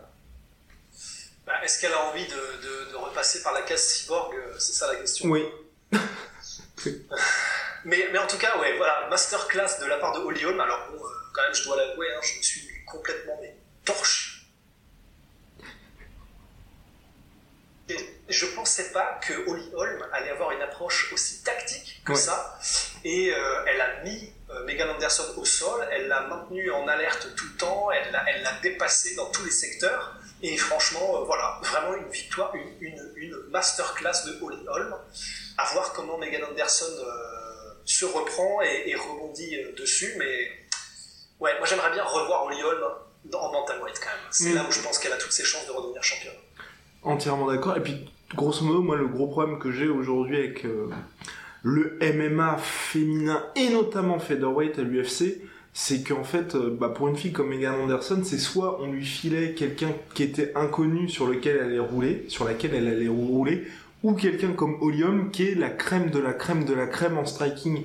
Et t'as pas, tu vois, de combattante intermédiaire aujourd'hui où tu te dis c'est un test ok à valider pour elle, parce que Megan Anderson, là on l'a vu, enfin elle était un peu trop tendre pour Olium directement. Et le problème c'est ça, c'est comme tu dis, je pense qu'à son prochain combat, ils vont lui filer une fille que personne ne connaît. Elle va lui mettre, elle va la mettre KO. Ensuite, il y aura Megan Anderson, Oli- euh, Chris Cyborg. Ça va durer un round et ça va complètement, enfin pour la suite de la carrière de Megan Anderson, tout le monde va se dire, bah ok, maintenant on sait ce qu'elle vaut. C'est plus trop ça. Ouais, parce que là, honnêtement, euh, autant j'a- j'a- j'a- j'adore Megan Anderson, Ouais. autant là, elle s'est fait mettre au sol par Holly Holm. Elle, euh, elle n'avait pas l'efficacité qu'elle a normalement contre Holly Holm. J'ai un peu, et en plus, j'ai euh, ce que je n'avais pas fait euh, avant euh, beaucoup, mais j'ai vraiment regardé pas mal d'interviews de Megan Anderson. Et en fait, je je la vois pas progresser énormément. Alors là, c'est pareil, c'est inquantifiable mais un peu à la Jimmy Manoa. Je l'ai entendu en interview et en fait, j'ai pas l'impression qu'elle soit faite pour être champion. Elle est, elle championne. Elle est, c'est une combattante. C'est vraiment une fighter. Elle est, dure au mal. Elle, euh, elle, elle, elle abandonne pas, etc. Mais techniquement, je et même au niveau de la volonté de, de ce qu'elle veut accomplir dans le sport, en fait, j'ai pas l'impression qu'elle est le qu'elle est un peu, tu sais, cette drive à la Terence à la McGregor, elle est, elle est juste, ça m'a l'air d'être une mentalité un peu de journeyman, tu vois, de journeywoman. En même temps, hein, vouloir accomplir beaucoup quand tu sais qu'il y a Chris Cyborg sur ta route, tu vois. Moi, je me barre. Moi, je me barre. Dernier point aussi, ensuite on va pouvoir avancer pour l'UFC 225. Triste, très très très triste. Donc sur les prélims des prélims, notre cher euh, Rashad Evans s'est fait mettre KO comme un débutant hein, par Anthony Smith sur un sale genou. Cinquième défaite consécutive à 39 ans. J'espère vraiment qu'il va prendre sa retraite parce que là, euh, bah, il a donné tout ce qu'il avait à donner au sport. Puis à partir du moment où tu perds contre Anthony Smith sur les prélims des prélims, c'est ça sent mauvais quoi. Il a perdu contre Anthony Smith, qui est bon mais qui est pas non, plus du top class. Dans les prélims des prélims, sur une faute vraiment de débutant. Et euh, en plus, on l'a dit donc, il commençait déjà à perdre en light heavyweight. Il est descendu en middleweight. Il a perdu ses combats en middleweight. Il est remonté en light heavyweight. Bon, il fallait encore qu'il change un truc. Et là, contre Anthony Smith, il a tenté un espèce de karaté stance où il était un peu à la Steven Wonderboy, donc de la posture et de déplacement. Et eh ben, ça a duré une minute et il s'est pris un genou en clinch et c'était terminé. Donc là, il a vraiment tout tenté, tout, et euh, bah, plus rien ne marche pour lui c'est triste de, partir sur 5 défaites d'affilée. Franchement, c'est vraiment, c'est badant pour lui. Mais là, là, il n'y a plus rien à faire. Enfin, vraiment, c'est triste, il n'y a plus rien à faire. Voilà. Je pense. Merci Rachad, entièrement d'accord avec toi. On va passer maintenant à ce qui a secoué le MMA euh, cette semaine. C'est euh, les pesées qui repassent à 16h de l'après-midi. L'UFC de retour avec ses petites magouilles. Alors là, moi, je trouve ça complètement honteux parce que on peut pas, enfin, je, comprends pas, tu vois, que que t'aies tout un argumentaire au début qui soit, on va faire les pesées le matin pour la santé des combattants, et là tu te rends compte, bah, on peut plus trop tricher parce que maintenant on est dans des petites salles, c'est une balance euh, digitale, donc forcément ça se joue au, au gramme près. Alors qu'on savait très bien que sur les pesées à 16 heures, bah t'es dans la salle directement, c'est euh, une balance, les balances à l'ancienne, donc je pense que quand ça se joue à 80 euh, grammes, comme pour Romero, tu dis qu'il est effectivement à 185 livres et ça passe. Et voilà, et donc finalement la santé des combattants, bah là tu te dis 24 heures avant, ça passe. Enfin bref, moi je trouve ça vraiment honteux de la part de l'UFC parce que c'est c'est juste un bah tu, tu recules, tu n'avances pas avec cette décision là en fait. Tu n'avances pas et en plus euh, on a vu beaucoup plus de combattants protester pour euh, cette, euh, ce, retour à 16 heures, parce que euh, ces quelques heures de différence, ça fait une sacrée différence au niveau de la réhydratation. Et on a vu vraiment beaucoup de combattants qui ont élevé la voix, élevé la voix en disant mais il y a pas... et en plus du coup les, statistiques ont montré qu'en fait il n'y avait pas vraiment c'était du kiff kiff il n'y avait pas beaucoup plus de gens qui rataient leur pesée avant que maintenant. C'est à peu près les mêmes mhm. nombres. Et c'est les mêmes nombres. Et pour avoir des nombres similaires ceux qui réussissent la pesée peuvent se réhydrater beaucoup mieux et donc éviter des, commotions cérébrales en étant le cerveau déshydraté, ce qui est absolument dramatique. Je comprends absolument pas pourquoi ils ont fait ça, l'UFC. En fait, j'y ai. Alors, c'est peut-être une raison complètement. Euh, c'est peut-être pas ça du tout, mais j'ai l'impression qu'ils ont fait ça parce que. Euh, j'espère que c'est pas ça, ce serait vraiment du délire, mais tu sais, quand les combattants se pèsent à 16 heures et font le stare down au moment de la pesée, ils sont déshydratés, ils sont, euh, ils sont à l'article de la mort ils sont pour les combats pour le titre, etc. Et c'est souvent beaucoup, il y, a, beaucoup plus de show, mhm. c'est beaucoup plus divertissant, et je vois pas d'autres raisons. Alors, il fallait que l'UFC fasse un move pour répondre un peu à ces, ces flopés de main event qui sont un peu cassés à cause des pesées ratées, etc mais j'ai l'impression qu'ils ont sauté un peu sur l'occasion pour revenir à des pesées où il se passe un peu du drame, du drama, du show, etc. et quitter les pesées quand les mecs sont déshydratés. J'espère que je me trompe, ce serait bizarre. Ah, mais je pense que je, pense que c'est ça, et puis le côté aussi où euh, quand il y a les pesées comme ça qui sont vraiment diffusées en direct avec tout le public, tu peux un petit peu tricher et arrondir le poids, tu vois. Et à mon avis, c'est ça aussi, c'est un peu triste, et bah, Dana White évidemment va pas le dire, mais je pense que c'est ce qui force l'UFC à se dire ça, c'est qu'à chaque fois, les mecs pour les main events, comme tu l'as dit, où à chaque fois c'est scrappé à cause des pesées, ils se disent bon, quand ça se joue à 0,8 ou 1 pound, allez, maintenant on va pouvoir dire euh, c'est arrondi et puis euh, et puis ça se fait. Comme ce qui à mon avis s'est passé avant. Et comme ça l'UFC va pouvoir euh, vraiment arrondir les angles là-dessus et il y aura plus de problème de main event. Parce que c'est vrai qu'on a vu sur les derniers enfin, sur les derniers événements souvent les main ou co-main t'avais quelqu'un qui euh, bah enfin t'avais quelqu'un. C'était pas complètement ça changeait pas complètement mais euh, bah, le combat par exemple quand il y a eu Darren Till à Liverpool il y a bien eu le combat mais il y a eu toute la polémique autour de la pesée. Je suis sûr que tu vois s'il y a une pesée qui est à 16h bah, ils disent ok Darren Till c'est bon t'es à 185 puis voilà quoi y a moyen il y a grave grave moyen mais quoi qu'il en soit tu vois ça pue la magouille et ça fait vraiment ça fait crasse quoi. Mais surtout, ce qui est terrible, c'est quand t'as Dana White, tu vois, les journalistes posent la question, mais alors pour la santé des combattants? Et là, tu peux, enfin, tu peux pas apporter une réponse satisfaisante de dire ah oui, effectivement, il y a deux ans, ça nous intéressait, mais maintenant, on, se rend pas les steaks. Tu peux pas faire ça.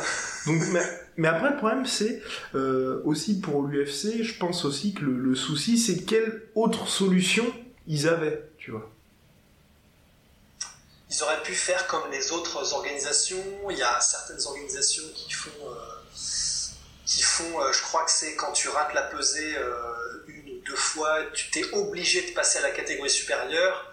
Il y a, non mais sans tout changer. Je crois que c'est Chelsonnel qui proposait en fait un truc tout simple, c'est quand tu rates la pesée, et eh ben tu combats pas. Mais c'est obligé et c'est dans le règlement. Mais ça, Ce serait horrible oui, le premier oui, temps. Mais tu peux pas faire ça. Mais au moins, si, si c'était le cas, tu peux être sûr que les combattants, ils, ils, vont, ils vont approcher le truc directement, tu vois. Parce que là, ils se disent, on a une marge de manœuvre.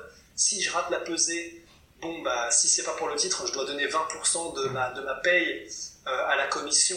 Et si c'est pour le titre, bon, bah, je combattrai pas pour le titre, mais je combats quand même, je, serai payé, etc. Mais on sait jamais ce qui peut se passer. Parce que le truc de Chael Sonnen, c'est bien jusqu'à un certain point, tu vois. Imaginons, t'as euh, Khabib, Conor McGregor, pour telle ou telle raison, tu vois, Khabib manque la pesée de 0,1 une livre, je pense que l'UFC, si on dit ok, il n'y a pas de main event, je pense que l'UFC cool, tu vois. c'est un, peu ça le problème. Ou sinon, tu vois, ce qu'ils auraient pu faire, c'est aussi ce que je me. Enfin, le truc le plus simple sans avoir à tout changer, c'est qu'ils gardaient la pesée du matin, mais sauf que la pesée du matin, c'est celle qu'ils font en direct, tu vois. Donc comme ça, ils peuvent refaire leur espèce de, de magouille ou les choses, euh, comme tu dis, un peu plus entertaining, tout en conservant, euh, bah, pour ceux qui font la pesée et qui ont le temps de se réhydrater, enfin qui font bien le, le weight cutting, qui ont, ont le temps de se réhydrater, parce que là, pour la santé des combattants, c'est hyper inquiétant, parce que le jour où l'UFC va avoir un accident, euh, bah là, ils seront un peu les seuls à blâmer. Non seulement ça, mais en plus, on s'approche à chaque event de plus en plus d'un vrai drame. Ouais. Darren Till, c'était flippant. Ouais. Darren Till, c'était flippant. On a vu dans des organisations mineures, il y a déjà eu des morts, Ouais. pas le jour même, pas le jour même de la pesée, mais euh, des mecs qui sont à l'article de la mort quand ils sont pesés. Et le lendemain, après le combat, en fait, euh, il y a une- soit des, des AVC, des trucs comme ça, et c'est prouvé que c'est lié à la déshydratation. Quand on va avoir des trucs comme ça, un peu pas très nets à l'UFC, et là, honnêtement, vu la fréquence et, et la gravité quand ça arrive, eh, franchement, Romero, euh, quand il a raté la pesée, là, les témoins qui disent qu'ils l'ont vu dans le- dans l'ascenseur, euh, vraiment en train de soutenir le truc, qui est en train de, de, de limite d'être en train de passer à Patresse, franchement, euh, il va vraiment se passer des trucs un peu chelous. hein. Et c'est pour ça, il y a Claudia Gadella aussi qui proposait, bah, dans ce cas-là, pourquoi ne pas faire ceux qui veulent se peser le matin, se pèsent le matin, et après ils se réhydratent correctement, et ceux qui n'y arrivent pas et veulent se peser euh, le- à 4 heures, ils se pèsent à 4 heures, et tu aurais en fait une échelle de temps pendant Ouais. laquelle tu peux passer. Du coup, les mecs hyper réglo peuvent passer le plus tôt possible et commencent à se, réhydrater, à se réhydrater.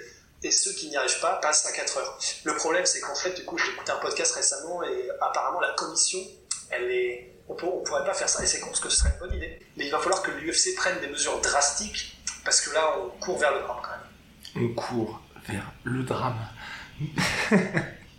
Mais là, on va passer aux questions sur ce, sur cette, après cette pesée euh, qui, qui va changer. Oula.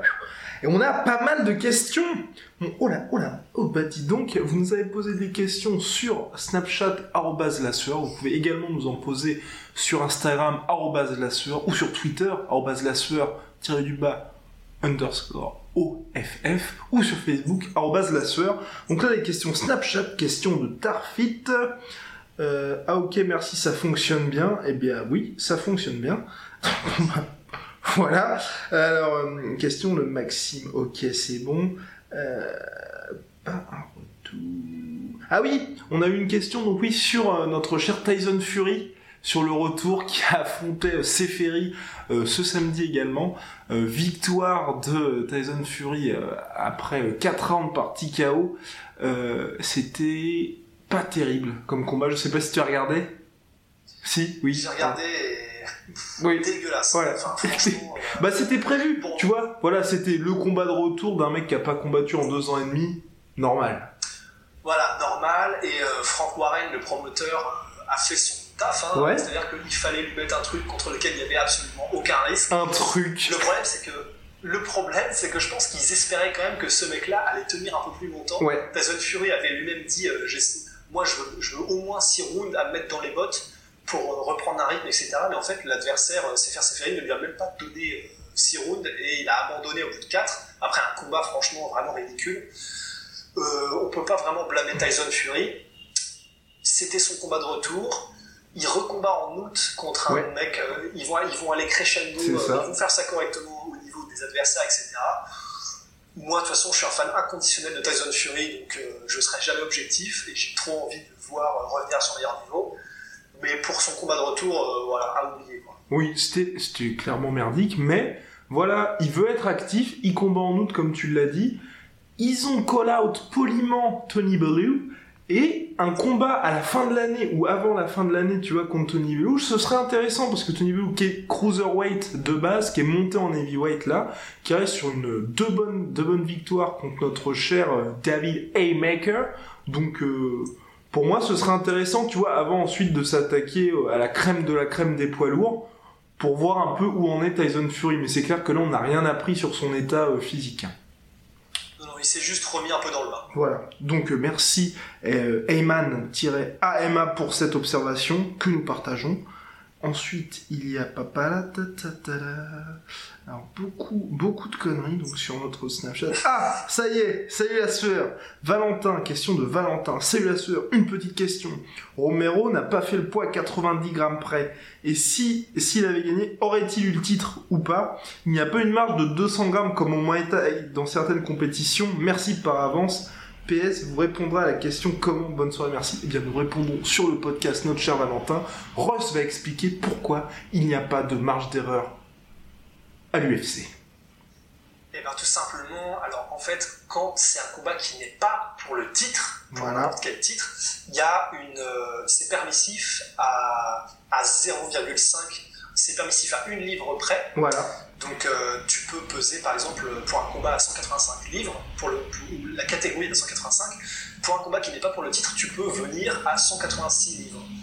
Ce pound, cette livre de permission, ne l'est plus quand le combat est pour le titre. Et si tu ne fais pas 185 livres on the dot, Voilà. eh ben, le- le- la ceinture n'est plus en jeu quoi qu'il arrive. C'est ce qui s'était passé déjà euh, contre Rockhold, c'est ce qui s'est repassé contre Whitaker, et ça peut être vraiment, euh, on peut être à vraiment un poil de blaireau, si c'est 20 grammes, si c'est 80 grammes, ça ne passe pas, et on, le combat n'est plus pour le titre, et c'est ce qui s'est passé là. Il y a zéro permission pour les combats euh, de championnat. Et d'ailleurs, ça aurait été quand même un sacré bordel si Romero euh, avait claqué le KO, parce que voilà, on aurait eu un Whitaker qui serait resté champion en perdant par KO contre le mec euh, bah, qui était contender légitime, mais euh, bah, qui aurait juste vu la ceinture qui restait autour de Whitaker. Il y aurait eu un troisième, bordel. mais il y aurait eu, ce qui aurait été bien, c'est qu'il y aurait eu un troisième combat dans la foulée. Et ça, franchement, Absolument. pour les fans, ça aurait été superbe. Ouais, ouais, ouais, mais ça aurait été vraiment chelou, parce que Whitaker aurait défendu son titre, Ouais. alors qu'il n'a pas perdu contre Ouais. un mec qui vient de le mettre KO, mais que c'était pas... Bah, été... euh, en soi, on, on, Ça- con- on connaît ça aussi euh, en light heavyweight. Puisque, Oui, oui, remarque, euh, pareil. puisqu'on a un champion qui défend sa ceinture après s'être fait torcher il y a un an maintenant. Enfin, un peu moins d'un an, puisque c'était le 29 juillet. Hotman, question d'Hotman. Ah Oh Question intéressante. Islam Mahachev peut-il renverser sa catégorie à l'avenir car il fait partie de la team Habib et il est à 15-1 Eh ben, putain, GG Hotman, parce que putain, j'ai l'impression qu'à chaque fois... À chaque fois, il frappe juste, hein. de connaisseur de baiser, et tellement connaisseur d'ailleurs que Islam Nakachev, euh, J'ai pas vu beaucoup de combats. Je sais juste qu'il fait partie de la team Khabib. Voilà. Je sais juste qu'il est dagestanais et qu'il s'entraîne euh, au Keidojo. Il s'est entraîné au Keidojo, je crois. Mais euh, je, en fait, je sais même pas grand chose sur ce type-là. Je sais que euh, il arrive, il arrive fort, il arrive vite. Ouais. Pour être tout à fait honnête, je l'ai pas encore vu beaucoup. Putain, Hotman, vraiment GG. Non, bah alors. euh, bah, c'est vrai qu'on l'a pas vu beaucoup parce qu'il combat pour l'instant pas des grands grands noms. Sa plus grosse victoire c'est contre euh, quand Thibault. Il l'a battu. Il est effectivement à 15-1, mais voilà, je pense que le Team Khabib, tout ça, il est en lightweight. En lightweight, on connaît les noms qu'il y a, dont Habib Nurmagomedov. Et, euh, et puis un paquet d'autres gars, euh, Tony Ferguson, Kevin Lee. Et je pense que c'est un peu le problème avec lui, c'est qu'il va falloir attendre, je pense, 2-3 ans, lui mettre de nouveaux noms, et puis attendre que les, euh, les, superstars actuels soit montent de catégorie, ou enfin qu'il se passe quelque chose, parce que quand t'as des Conor McGregor, Kevin Lee, Khabib Nurmagomedov, qui ont tous moins de 30 ans, et donc en pleine possession de leurs moyens, bah tu sais que pour les cinq prochaines années, si euh, financièrement c'est toujours intéressant pour eux de faire de pratiquer le MMA, tu sais qu'ils vont pas bouger. Et pour un mec, même s'il a 26 ans, 26, 27, enfin, enfin bref, même si t'es jeune, tu sais qu'il faudra passer par ces gars-là, et c'est un peu compliqué. Ouais, complètement. Voilà. Bah, je te rejoins 100%. Donc, euh, donc voilà, mais en tout cas, merci Hotman pour ces questions à chaque fois qui font mouche. Putain, Et donc, alors, question de si Cinegwen 13. Euh... Alors, à quelle heure sont les prochains combats chauds? By the way, je kiffe votre page, elle est super. À quelle heure sont les prochains combats chauds bah, je te la laisse. bah alors, euh, à quelle heure? Bah je ne sais pas à quelle heure, mais ce qui est sûr, c'est qu'il y a dans deux semaines à Singapour, euh, Cowboy qui revient contre euh, Yon Edwards. Edwards. Un combat intéressant pour notre cher Cowboy, même si, enfin, honnêtement, hein, euh, je sais pas trop où va sa carrière actuellement, parce qu'il reste chez les welterweight, avec sa série de trois défaites, on a vu qu'il pourrait jamais se mêler à la course au titre. Là, il affronte Edwards, encore une fois, c'est un combat de l'UFC pour un peu gonfler un, espoir, entre guillemets, et euh, bah, faut que Cowboy défende un peu son bout de viande et s'impose. Mais c'est un peu dur, je trouve, pour lui. Enfin, c'est un peu dur, vraisemblablement, le MMA, quand, euh, quand t'es une star euh, un peu sur le déclin, dans tous les cas. C'est ouais, vraiment, en fait, c'est vraiment dur. Mais d'un autre côté, euh, en fait, l'UFC, finalement, ils ont plus tellement le choix parce que ils l'ont mis contre des gros noms et les trois derniers combats, il les a perdus. Donc là, soit on le met contre un nobody, mais tu peux pas mettre une légende comme Cowboy contre un nobody. Soit tu le mets contre un gars qui est euh, qui arrive, up and comer, et c'est le cas de Leon Edwards et d'ailleurs de son frère aussi. Je crois que c'est Nathan Edwards, un truc comme ça. Les deux, c'est vraiment des gros clients et son petit frère encore plus. Clairement, comme tu viens de le dire, voilà, c'est pour gonfler un peu le palmarès de Leon Edwards qui arrive et qui a vraiment du talent et qui, va faire mal. Attends, mais qui va faire mal Où va Cowboy, c'est clair. Mais, mais ce, ce match-up-là, moi, je le trouve extrêmement dur euh, pour Cowboy, parce que Edwards, effectivement, il arrive fort, mais de, enfin, je, je, vois pas comment le mec peut finir en étant un même top 3 de la catégorie welterweight, tu vois. Tu vois, Bah, c'est- contre, Darren Till, je trouvais ça logique, parce que Darren Till, on le sait tous depuis un certain moment, le mec arrive, le mec arrive très fort, il va être champion. Edwards, je le vois pas être champion. Je le vois pas passer un mec comme Tyrone Woodley, par exemple, tu vois.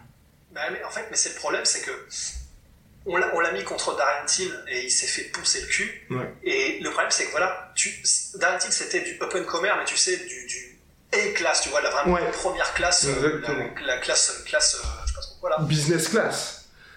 Business class, c'est ça. Euh, si tu le mets contre des business class comme Ousmane ou des gars comme ça, il va se faire poncer. Donc le problème, c'est que il faut le mettre contre des up and des, petits nouveaux qui seront probablement des noms à venir. Mais on est obligé de descendre d'une catégorie et euh, les open comers B class, classe éco, c'est Léon Edwards. On n'a pas le choix, en fait, on n'a plus le choix. C'est-à-dire que si on veut laisser quand même une chance à Cowboy de gagner tout en, tout en le faisant affronter des futurs noms, Ouais. parce que Léon Edwards ce sera un bon ce sera un bon combattant quand même et je pense qu'il sera bientôt connu des fans bah, c'était le seul match-up possible honnêtement le match-up a du sens c'est juste cruel mais c'est cruel pour Cowboy parce que Cowboy bah il aurait peut-être dû arrêter quoi Enti- entièrement d'accord avec toi, mais bon, il reste sur une victoire par KO. Bon. ma foi. Voilà. Il, il poursuit son petit bonhomme de chemin. Et donc oui, pour poursuivre, pour être complètement complet sur cette question, euh, sur notre réponse, pardon, et l'autre événement qui arrive très très fort, c'est euh, bah, la Fight Week avec l'UFC 226 et juste avant, la veille de l'UFC 228, la finale du TUF avec Israël Adesanya qui affrontera Thiago Santos puisque Ah, ça a été, ça y est euh, bah, je crois parce que Brad Tavares était blessé, finalement pas blessé. Aux dernières nouvelles, il est bien blessé et ce serait Thiago Santos. Bref, ce qui est sûr, c'est que Israël Adesanya revient enfin à l'UFC. Celui qui pisse aux quatre coins de l'octogone revient. Gros, très grand espoir sur la catégorie middleweight, donc euh, qui s'annonce assez intéressant. Et puis ensuite l'UFC 226 avec Daniel Cormier qui challenge Stipe Miocic. Ça, ça, la pression monte tranquillement. Hein. La pression monte et franchement, honnêtement, euh, la carte de l'UFC 226, c'est du 5 étoiles. C'est Oh. du 5 étoiles. On a du Stipe Miocic contre Cormier, quand même pour le titre entre le champion light heavyweight et le champion heavyweight. Franchement, ça fait longtemps qu'on n'avait pas vu ça. Francis Ngannou qui revient euh, contre Derek Lewis pour un choc entre les deux pétroliers. Max Holloway contre Brian Ortega. Tu parlais de Israël Adesanya pour les middleweight. On a aussi Uriah Hall Ouais. contre Borachinha, euh, Ouais. Paolo Borachinha.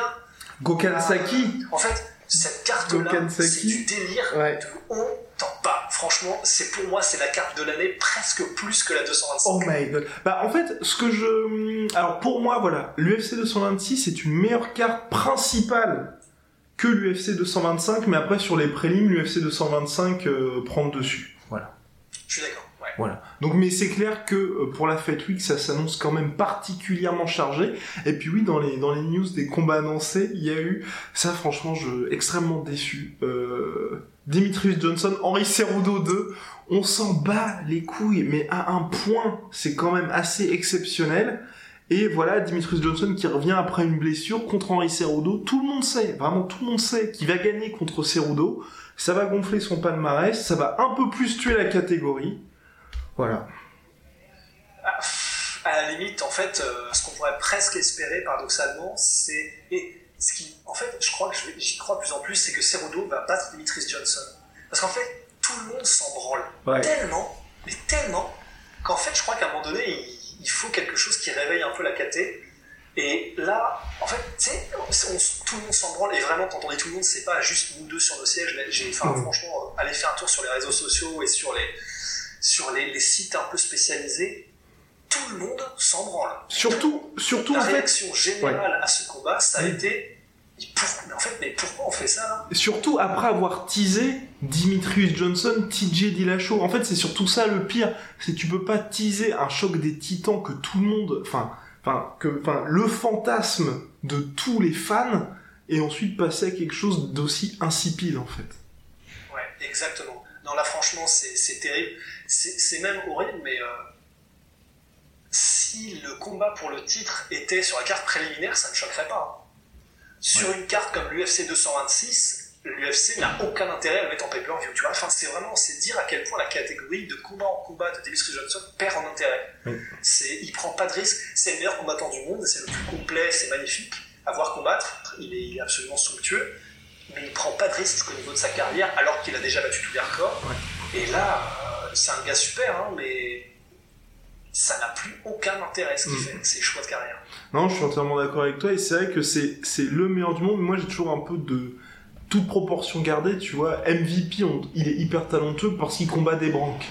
Dimitrius Johnson, euh, c'est aussi un peu le, le problème, c'est, enfin, c'est quand même un autre calibre, mais c'est vrai qu'il est tellement à des kilomètres au-dessus qu'on aimerait vraiment le voir face à de l'adversité. Et là, contre Cerudo, voilà, même toi, tu vois, on se dit, on a envie presque que Cerudo gagne, mais je vois pas sur quel, enfin, comment est-ce que Cerudo pourrait le battre? Parce que Dimitri Johnson, il est tellement bon, il pourrait presque se dire, ok, je vais, je vais faire que lutter pour avoir un peu de challenge et gagner. Ouais, ouais, ouais. Bah, on a vu ce qui s'est passé le premier combat. Les combats de Cerudo ont été euh, convaincants, Ouais. mais pas impressionnants depuis. Mais il a progressé en striking, il a progressé en striking. Ouais, non, il a progressé, il a, il a largement progressé, mais euh, je pense pas qu'on puisse progresser au point où tu puisses combler les vides qu'il y avait depuis le premier, le dernier combat. Et le dernier combat qu'on s'est joué, c'était il n'y a pas si longtemps que ça entre les deux. Non. non, franchement, moi, ça, je, je, je, vraiment, j'ai plus aucun intérêt pour, euh, pour cette KT maintenant que Demetrius Johnson ne prend plus de risques. Franchement, j'étais excité de ouf par la perspective du TJ Dillashaw contre DJ euh, Johnson. Maintenant que c'est parti et que clairement, clairement, Demetrius Johnson n'a fait aucun effort pour que ça se fasse, bah, en fait, moi, je, si, comme il n'a pas vouloir, il a pas l'air de vouloir, euh, il a pas l'air de porter d'intérêt plus que ça à, à, se trouver un challenge plus élevé. Bah, en fait, les fans se désintéressent aussi. Mais d'ailleurs, qu'est-ce que tu penses de ça en fait? Moi, c'est par rapport à toutes ces négociations-là, je me demande qui. Euh, qui veut ça? Parce que tu vois, Dimitri Johnson est quand même intelligent, tu vois. Donc il doit bien se dire que, ok, les flyweights sont en train de mourir, je suis tout seul. Dana White ne veut pas de cette catégorie-là moi, quand je ne combats pas, personne n'est sur les cartes principales. Et donc, il fallait qu'il affronte TJ. Et le fait qu'il n'y ait pas ce combat-là, est-ce que tu vois, c'est lui qui a fait ça ou est-ce que c'est Dana White qui dit, tu sais, histoire de confirmer un peu le manque d'intérêt pour cette catégorie, qui se dit, on va faire ça une deuxième fois, les gens vont vraiment se rendre compte à quel point la catégorie n'est pas intéressante, et ensuite, je vais pouvoir m'en débarrasser. À mon avis, c'est un peu des deux. Parce que, vu la façon dont Demetrius Johnston a géré l'affaire TJ Dillashaw, il avait des arguments, et son argument était que euh, TJ Dillashaw, parce que c'est TJ Dillashaw qui devait descendre en flyweight. Et l'argument de Demetrius Johnson, c'était euh, moi je, veux combattre, je veux bien combattre Dillashaw, il n'y a pas de souci, mais je veux d'abord qu'il fasse ses preuves, qu'il montre qu'il peut faire le poids, et etc. Et je veux des garanties avant que, que, TJ descende, et euh, sinon je ferai pas le combat.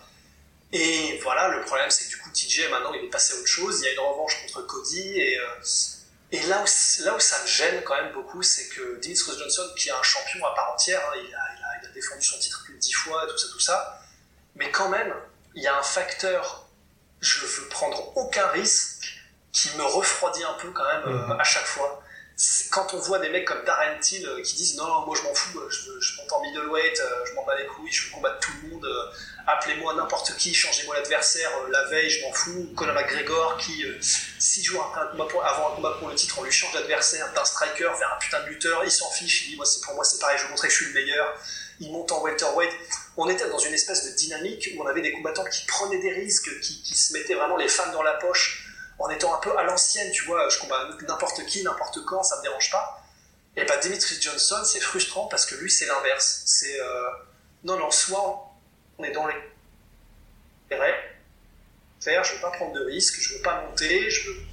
Voilà, c'est vraiment décevant et c'est pour ça que tout le monde se désintéresse en fait.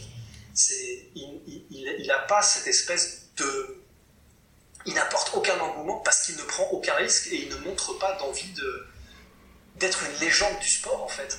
Au final, c'est une légende dans sa catégorie, c'est une légende qui sera au Hall of Fame, etc.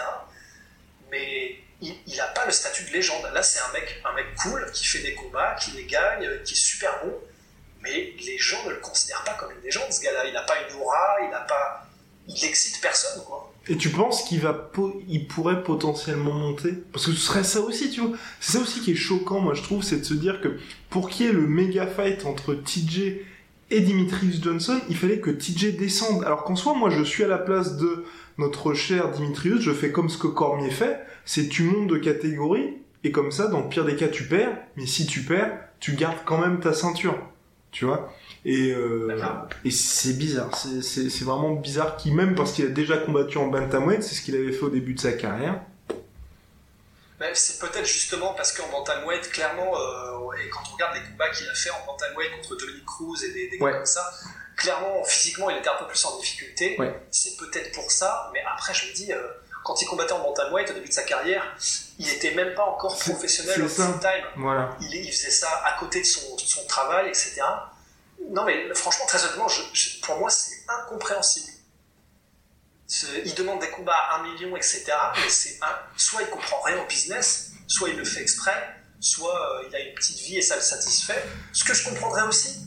Mais là, euh, clairement, pour un champion de son calibre, de, ne vouloir jamais autant se mouiller les doigts de pied, c'est quelque chose que je ne comprends pas. Bien, je ne comprends pas non plus cette, cette décision de Dimitrius Johnson. Je crois que c'est tout pour cette semaine, ma foi. Alright. Allez, à la prochaine. People are always saying about the talk and I talk and I talk and I talk, but guess fucking what? I back it up.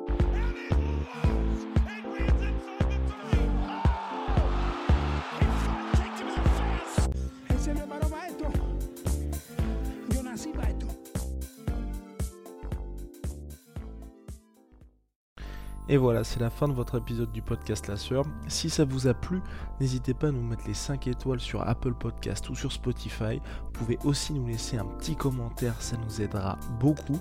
Et si vous voulez aller plus loin avec nous, vous tapez La Sueur sur toutes les plateformes ou sur les réseaux sociaux, vous nous trouverez. Et là, vous nous écoutez très certainement en audio. On est aussi en vidéo sur YouTube, mais également sur Snapchat. Là encore, vous tapez La Sueur et on sera là. Merci de votre fidélité et à très vite pour de nouvelles aventures.